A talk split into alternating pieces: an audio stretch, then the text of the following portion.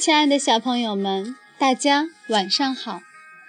这里是小考拉童书馆，我是故事妈妈月妈，很高兴和大家相约在这里。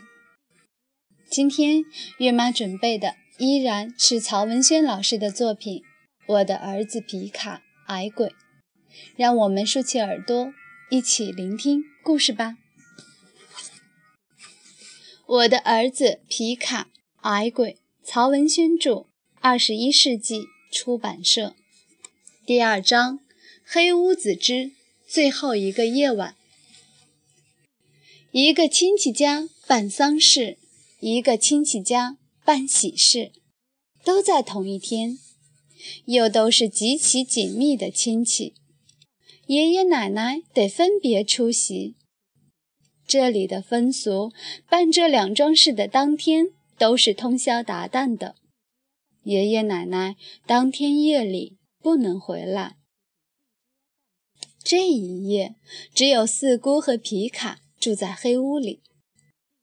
房子差不多就要修好，这是黑屋子里的最后一个夜晚了。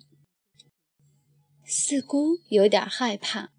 想让大姑、二姑和三姑回来一起住，但大姑进城开会去了，住在城里的二姑、三姑也都有推不掉的工作。在电话里，他们除了笑话一通四姑，谁也没有说能够回来。爷爷问皮卡：“你敢不敢？”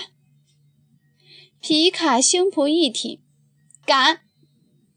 爷爷对四姑说：“皮卡都说敢，你还怕什么？”爷爷拍拍皮卡的头：“你有皮卡保护呢。”爷爷奶奶换上干净衣服，各走各的，一个去了办丧事的亲戚家，一个去了办喜事的人家。现在是一天阳光的大白天，皮卡进村里玩去了。见了孩子们，他就说：“今天晚上就我和四姑两个睡在黑屋里。”孩子们听了都摇头。皮卡吹牛：“真的！”皮卡说：“谁骗人，谁就是小狗。”孩子们还是不相信的，用疑惑的目光看着他。你不怕？李大国问。怕什么？皮卡一副满不在乎的样子。二大眼说：“有白胡子老头。”二大眼这么一说，在场的所有孩子都像突然被一阵凉风袭击了似的，一个个。都缩起了脖子，皮卡却把身子挺得直直的。哪里有什么白胡子老头？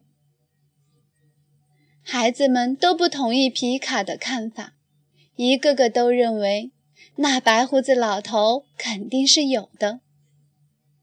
其中一个男孩吹牛说，他在一天晚上找他家的一只鸭。路过黑屋子，就看到过，吓得他尿都撒到裤子里。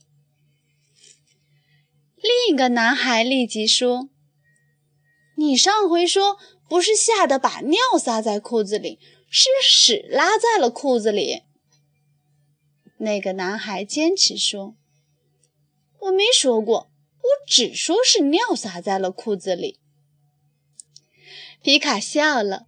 皮卡的笑里分明藏了一句话：“你们都是胆小鬼。”这一天，皮卡走动在孩子们面前时，总是一副趾高气昂、英勇十足的样子。他恨不能爬到高处，向整个油麻地的人大声喊叫：“今天晚上只有我和四姑两个。”睡在那座黑屋里，但随着太阳一点儿一点儿地沉落下去，皮卡的英勇气焰也在一点儿一点儿地减弱。大人们已开始呼唤在外玩耍的孩子回家。去远处觅食的乌鸦正成群结队地飞回他们的林子。鱼鹰已经停止捕鱼，被主人从水中挑起，立在小船两侧的架子上。主人正用船头的小炉烧晚饭。炊烟哩哩啦啦地行走在暮色笼罩的水面上。周五爷的鸭子正缓缓往家游着。周五爷撑着小船，一脸疲倦地跟在后面。一只长飞的鸽子大概要在油麻地的某一户人家的屋顶过夜。在水边长长的喝了几口水，又飞到天上，正在寻觅一户可以他认为最安全的人家的屋顶。天暗淡下来，天黑之前，四姑和皮卡吃完晚饭，先帮皮卡洗完澡，自己再洗完澡。早早关了门，上了床，手电换了新电池，一打开亮得耀眼。四姑把它放在枕边，准备随时抓在手中。四姑和皮卡挨着睡在床上。皮卡，你害怕吗？皮卡说：“不怕。”皮卡问：“四姑，你害怕吗？”四姑说：“不怕。”两人说着不怕，却挨得紧紧的。明天晚上我们就回家住了。”四姑说。皮卡点点头。过了一会儿，他小声地说：“李大国他们说，这屋里有个白胡子老头。”四姑差一点就伸出手来捂住皮卡的嘴巴。他们胡说。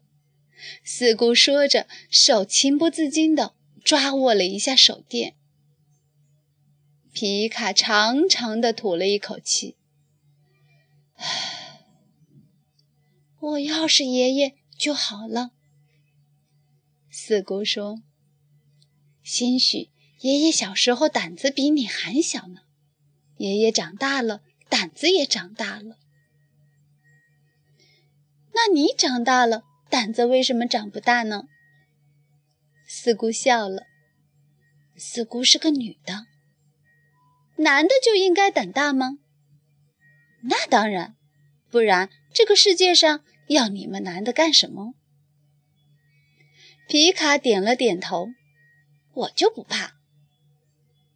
四姑旁边睡着皮卡，四姑也不怕。后来，两人尽量说些其他的话题，比如皮卡在北京学校里的故事，比如四姑小时候的故事。他们尽量不去想黑屋子以及那些关于黑屋子的一个又一个传说。油麻地小学是一块独立的地方，既与油麻地村隔着一条大河，周围也没有散落的人家。校园很大，因为爷爷热爱草木，整个校园几乎就在一片绿荫蔽天的林子里。但在半年前，校园最西头的一间破旧的屋子里住进了一户人家。那屋子就是当年三姑的幼儿园，现在许多人家进城了，小孩越来越少，加上三姑出嫁离开了油麻地，幼儿园就不办了。开始两年，屋子空着，但那一年发大水，油麻地最穷的一户人家屋子被大水冲走了，村里就临时安排他们一家人。住到了这间屋子里，没想到他们从此就赖在了这里，再也不肯走了。如果是个正常人家，村里就会采取强硬的办法将他们轰走。可这一家三个人脑子都有点问题。丈夫一年里头大多数时间倒也与正常人一样，还很勤劳，忙完自家的农活就出去打工。但差不多每年的春天总要发作一次。一发作就是一个十足的痴子。他老婆是他在外面打工时带回来的，一口油麻地人听不懂的口音，说傻又不完全傻，说不傻又确实是个傻子。一年四季，这份痴不会加重，也不会减轻，就那样。油麻地的人都不知道他的名字，当面背地里都叫他吃婆娘。生了个儿子，可是个真正的傻子，已长到十一二岁了。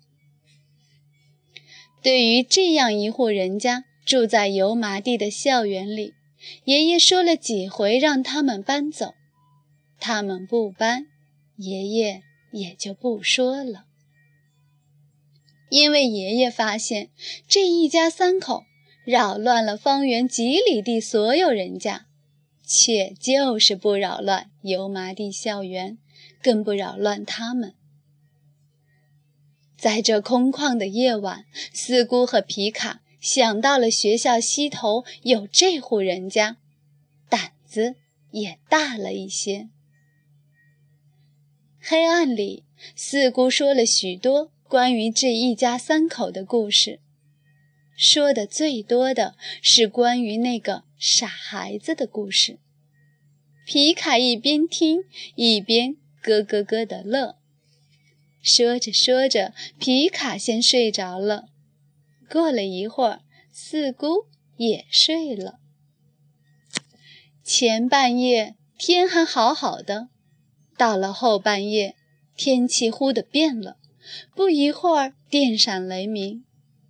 四姑先醒来了，不久就响起一个炸雷，仿佛就在黑屋的屋顶上爆炸的。炸响时，整个世界就像一只巨大的杯子粉碎了。皮卡的身子猛地一抽，醒来了。